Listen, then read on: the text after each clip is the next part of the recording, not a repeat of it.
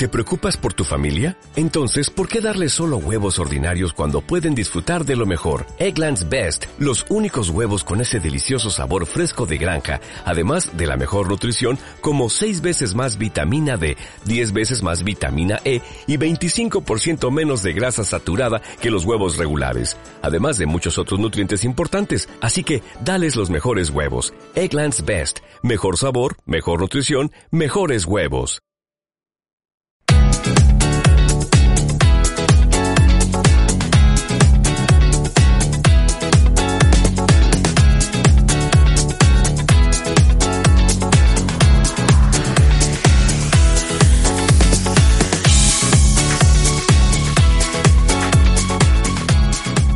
Muy buenos días y bienvenidos un día más al primer fichaje en CLM Activa Radio, tu radio más social, la más social de toda Castilla-La Mancha. Sintonízala, que no te lo vayan a contar.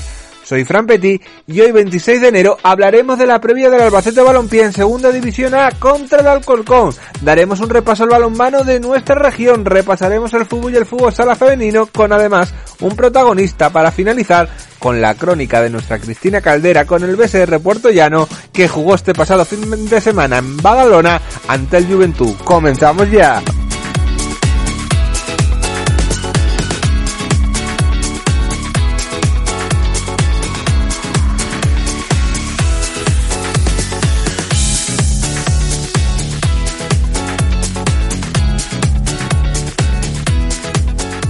Lo hacemos con tambores de guerra que se escuchan en las federaciones, sí, queridísimos oyentes. Rumores de que todo, casi todo el deporte que no sea profesional o élite, como lo prefieran llamar, se va a parar por el dichoso COVID.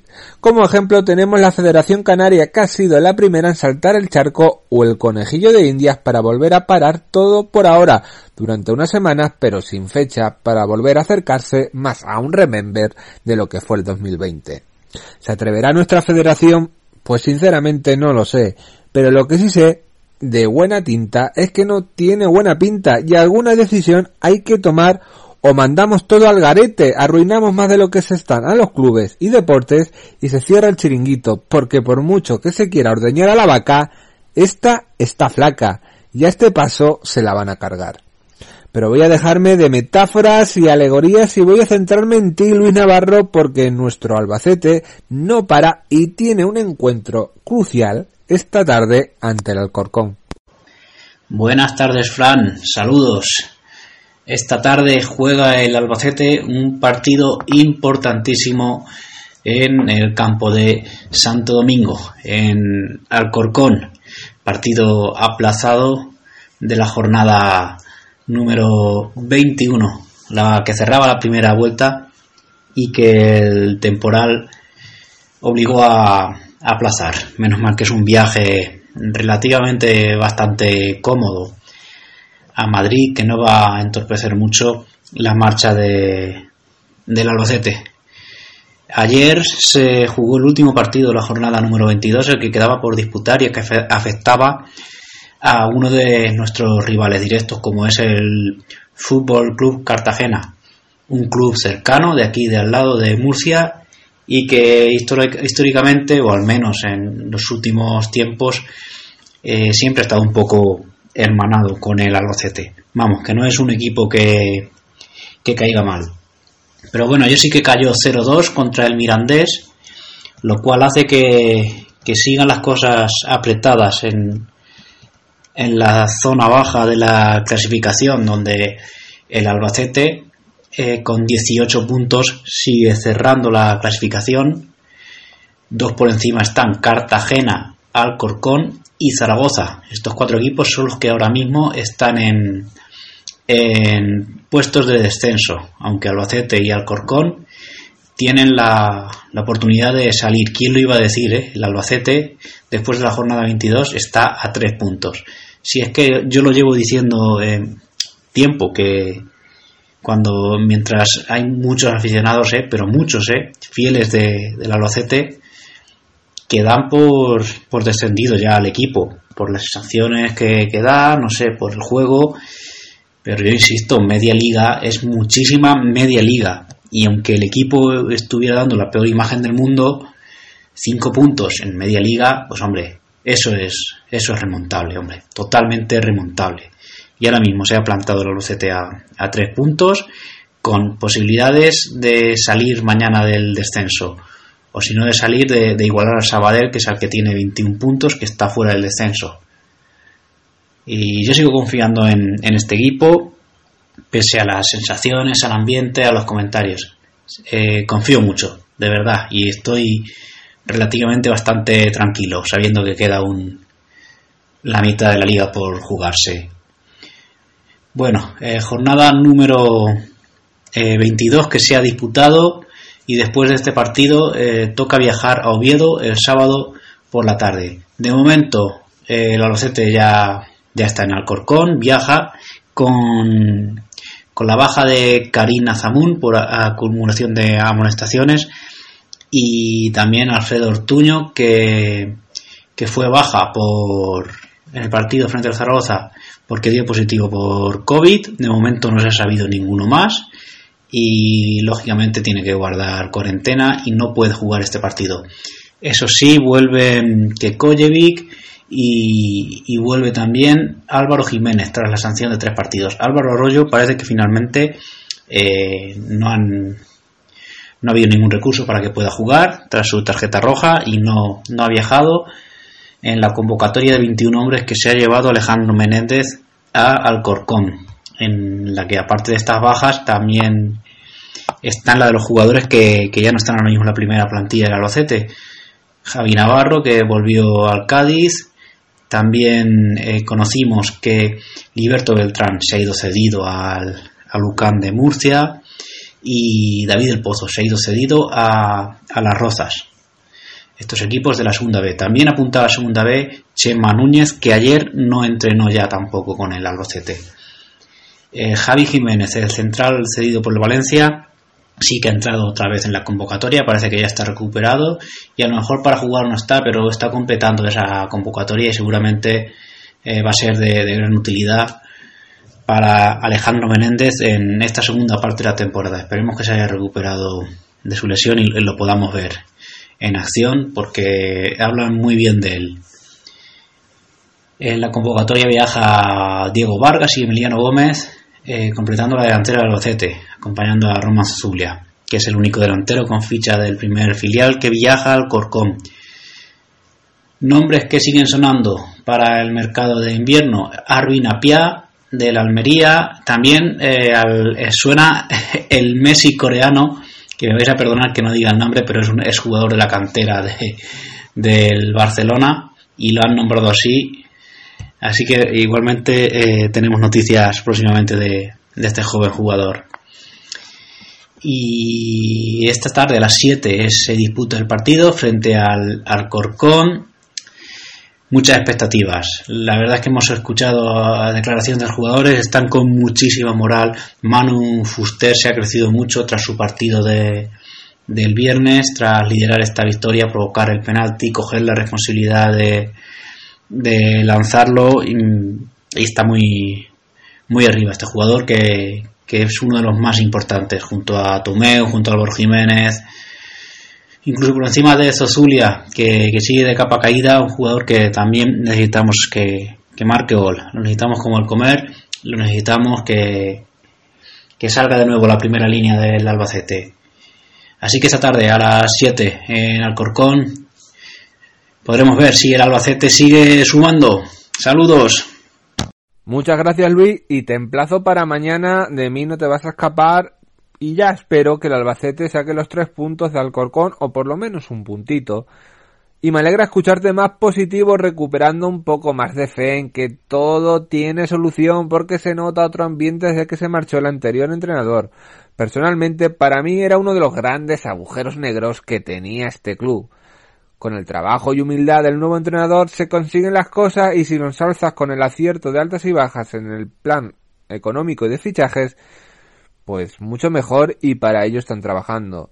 Pero dejemos al fútbol un momento apartado porque no veas cómo monopoliza para hablar de cómo se encuentran los clubes de balonmano de nuestra región después de este pasado fin de semana y para ello cuento con el director del primer fichaje, Jesús Valencia. Todo tuyo los micrófonos de CLM Activa Radio. ¡Adelante! Hola Fran, ¿qué tal? Buenos días, queridos oyentes de Radio Celemativa. Vamos a hablar de página polideportiva, vamos a hablar de balonmano, como casi todos los martes. Y bueno, como, como siempre hacemos, mm, vamos a analizar todo lo que dio decir una nueva jornada para nuestros representantes castellano-manchegos. Como bien saben, en la Liga Sobal no hubo ningún partido, se está disputando el Mundial de Egipto y hasta el próximo 5 y 6 de febrero no vuelve la competición para Cuavit Guadalajara y para Incarlosa Cuenca. Si hubo competición en División de Honor Plata masculina, después de 34 días de parón, volvió la competición para el Vestas Balonmano al Arcos Ciudad Real que ganaba 26-35 a Trapagarán en tierras vascas. Un resultado abultado y que dice cómo fue el encuentro desde el minuto uno. Este equipo alarquista conseguía esta cómoda victoria en la pista del colista de 9 y consolida así su, su situación en los puestos de la segunda fase por ascenso a la Liga Sobal. El equipo de Javier Laguna, tras unos 10 minutos equilibrados en el marcador, pasaba por encima de su rival para sentenciar el choque al descanso ya con un 13-22.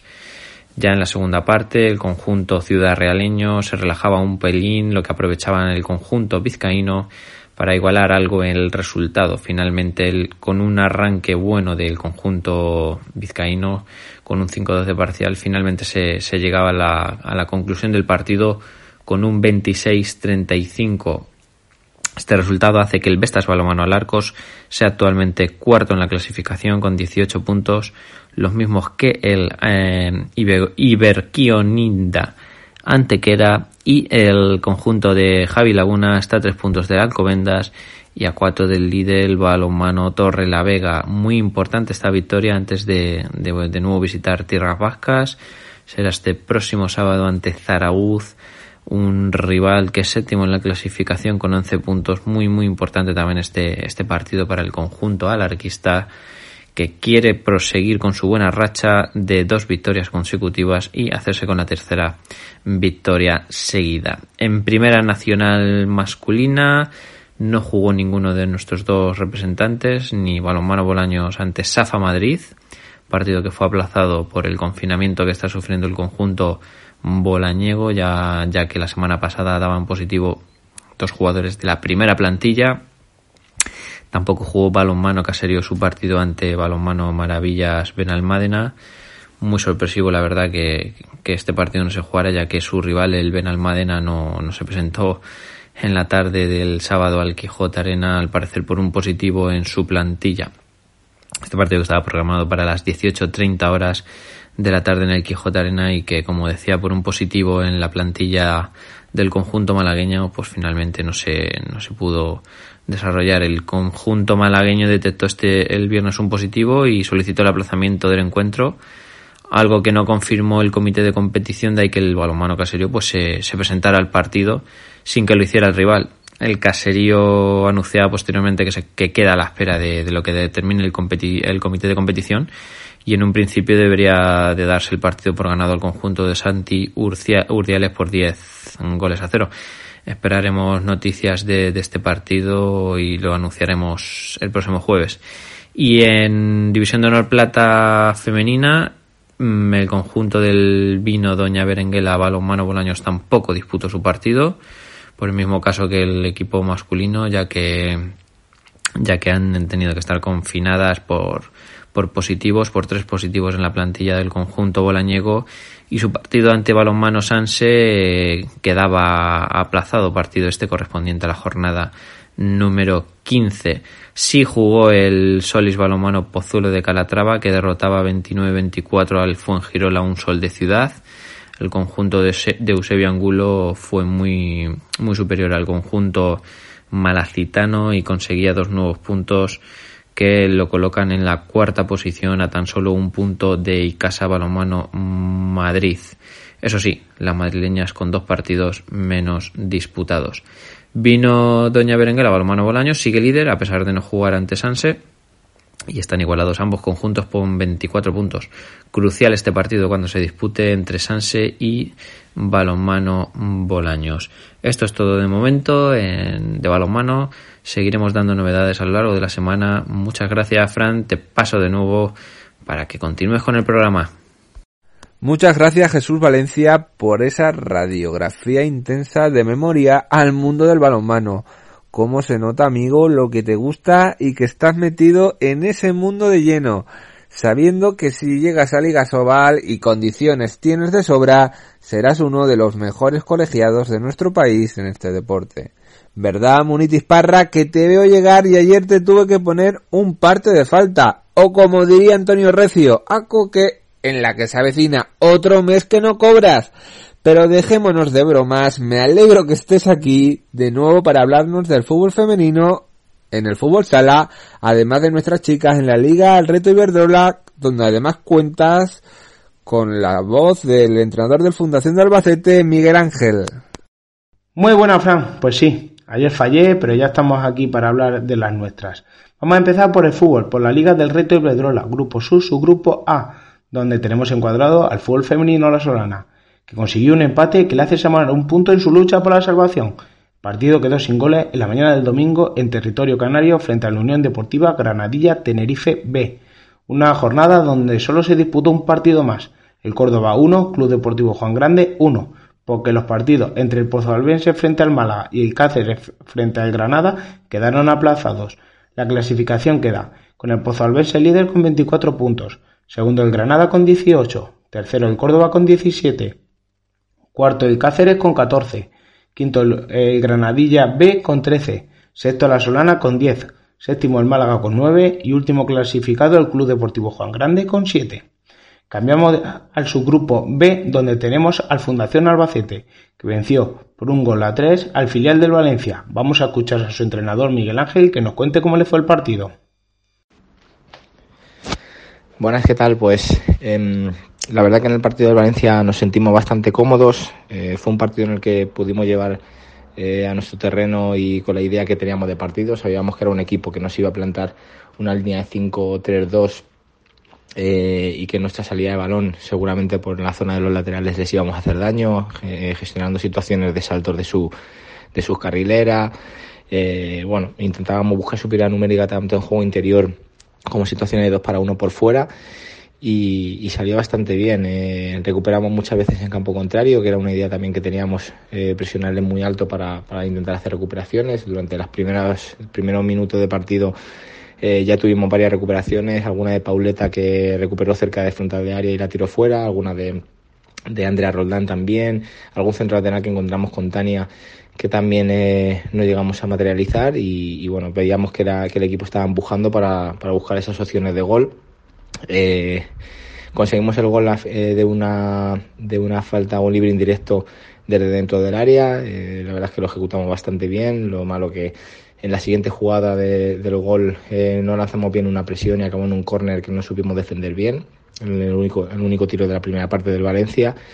Y bueno, eh, la verdad que nos repusimos bastante bien del, de, ese empate. Salimos en la segunda parte con eh, ideas de ir a por el partido. Hicimos cambios rápido para meter eh, mucho ritmo y con, ganas de seguir yendo hacia el partido.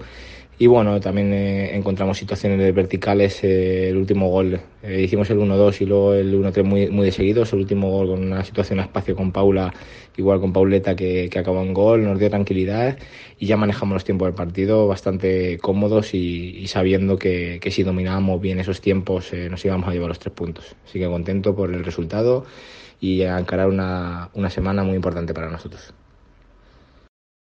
Muchas gracias, Miguel Ángel. Los demás resultados fueron Alama Club de Fútbol 2, Unión Deportiva Aldaya 0, Juventud Almasora 2, Levante B 3, Gran Canaria 1, Reunión de Tenerife 1. La clasificación queda con el Villarreal líder con 27 puntos, segundo el Real Unión de Tenerife con 23, tercero el Fundación Albacete con 19, cuarto el Alama Club de Fútbol con 17, quinto el Unión Deportiva Aldaya con 11, sexto el Levante B con 11, Séptimo el Juventud Almasora con 10. Octavo clasificado el Valencia B con 10. Y último clasificado el Gran Canaria con 5. Cambiamos de balón, vamos a hablar de la segunda división sala femenina, donde esta jornada ha prevalecido el empate. Unami 2, Salesiano Portollano 2. Las industriales empataron en el último minuto con un gol de Mariana. El primer gol lo anotó Elena. Chiloeches 1, Mora Fútbol Sala 1. partido que pudimos ver gracias a CMM Play. Adelantó a Eli en el minuto 2 de la segunda parte al Chiloeche, tras un golazo de falta, pero tan solo un minuto después Irene empataba con un zapatazo de 10 metros, que se coló por la misma escuadra. El, otro empate fue el que, se consiguió, el que consiguió el Consuegra, que estrena su casillero de puntos en esta temporada. Fue un empate a uno frente a la Universidad de Valladolid. Se adelantaron las toledanas con un gol de rechazo en una falta justo antes del descanso, pero Valladolid jugó casi toda la segunda parte con el juego de 5 y empató a falta de 7 para el final. La única victoria la consiguió el Villacaña en su visita a Ávila, un contundente 0-4 para las de Juanfe, con goles de Anita, uno en propia y dos de Noelia. La clasificación queda con el Almagro líder con 23 puntos a pesar de que esta semana ha descansado. Segundo el Mora con 18. Tercero el Salesiano Puertollano con 18. Cuarto el Club Deportivo Chiloeche con 16. Quinto el Villacañas con 15. Sexto el Unami de Segovia con 12. Séptimo el Ávila Sala con 9. Octavo clasificado el Universidad de Valladolid con 5. Y último clasificado el Consuegra con 1. Gracias Muni y mañana no me falles y gracias Miguel Ángel por pasar por los micrófonos del primer fichaje en CLM Activa Radio. Te deseo lo mejor a vuestro club en lo que resta de campeonato porque los merecéis. Pero vuelvo a cambiar de tercio para hablar de baloncesto adaptado y escuchar a nuestra analista más directa y sincera. Sí, esa mirada, esa sonrisa, sí oyentes. Hablo de Cristina Caldera que nos contará cómo le fue la jornada de este pasado fin de semana al BSR Puerto Llano que viajó hacia Barcelona para jugar en Badalona contra el Juventud, donde salieron derrotados por 61-42, todavía sin poder estrenarse en esta competición con una victoria, aunque creo que esta vez jugó muchísimo mejor, sobre todo después del descanso. Buenos días. Bueno, a ver, os vengo a hablar del partido de Juventud BSR Puerto Llano Estoy contenta respecto a mi equipo. Creo que hicimos un buen trabajo. Por supuesto, hay fallos, eso nunca va a ser todo perfecto, pero bueno. Sí que es verdad que estoy contenta con el trabajo que realizamos. Eh, conseguimos hacer presión al equipo contrario, conseguimos pararle en momentos puntuales. Y la verdad que, en defensa creo que hicimos un buen trabajo. Sí que es verdad que tuvimos momentos mejores y peores. En general, tanto en defensa como en ataque, pero estoy contenta con el trabajo que se realizó. Creo que estamos progresando poco a poco. Quizás nos falta bastante más para los pocos partidos de, liga que nos quedan eh, de la segunda vuelta para luego poder llegar a, bueno, a la Final Four y los cruces y demás. Creo que nos falta un empujón que espero que esta semana eh, lo podamos dar, ese subidón y ganar en casa. Eh, pero bueno, en general ya os digo que estoy contenta con el trabajo que realizamos. Era un partido muy complicado, eso por supuesto eh, jugamos fuera, el cansancio acumulado. Creo que, que dimos guerra, no se lo pusimos nada fácil. Y en ataque, bueno, eh, tuvimos muchos fallos, sobre todo en tiro. Eh, varias veces se nos comió la posesión por no saber buscar ¿no? el hueco o algún tiro fácil. Por supuesto, defendieron muy bien. Y quiero dejar muy claro que por fin estoy contenta con el arbitraje que se hizo. Eh, para nada fue a favor ni de un equipo ni de otro. Obviamente todo tiene fallos, no va a ser todo perfecto. Pero estoy muy contenta con el arbitraje que tuvimos. De hecho, se hizo público allí también. Que gracias por el arbitraje porque por fin conseguimos que se arbitrara correctamente y no fuera a favor de ningún equipo. En ataque nosotros tuvimos, ya os digo, bastantes fallos por no saber muchas veces buscar el tiro o por emperrarnos en meternos en zona. Obviamente no nos van a poner fácil y se nos comía la posesión. También es verdad, tiramos muchas veces, tuvimos muchas oportunidades de tiro, pero sí que es verdad que había que tirar a aro, porque cuando tirábamos a tablero rebotaba todo y nosotros no estamos acostumbrados tampoco a eso, a tirar a aro. Normalmente tiramos siempre a tablero y creo que eso también nos nos falló, ¿no? El no saber tirar a aro. Eh, respecto a mí, he de decir que estoy contenta con el trabajo que hice. Tengo mucho que mejorar, muchísimo, por supuesto que sí. Pero creo que pude ayudar a, mi equipo, me sentí cómoda jugando. Eh, estoy contenta en general con mi trabajo, conseguí coger un rebote, hacer alguna asistencia, hice alguna falta también, por supuesto. Pero bueno, en general, respecto a mí, que nunca hablo de mí, estoy también contenta. Creo que pude ayudar al equipo y me sentí muy cómoda. Que hacía varios partidos que, que no me sentía así. Y por eso lo quería transmitir también. Y nada, ya estamos pensando en el siguiente partido, este próximo fin de semana en casa. A ver si por fin podemos conseguir la primera victoria y a trabajar todo lo posible y ya os digo que le doy gracias al equipo porque por fin me pude sentir bien jugando con ellos al 100%, eh, ser yo.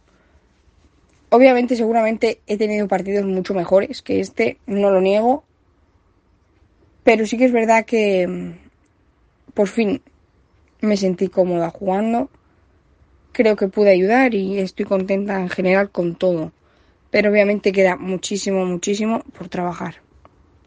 Estoy totalmente de acuerdo contigo en todo, Chris. Solo queda esperar que la próxima jornada se consiga esa ansiada victoria, aunque el rival sea complicado o difícil.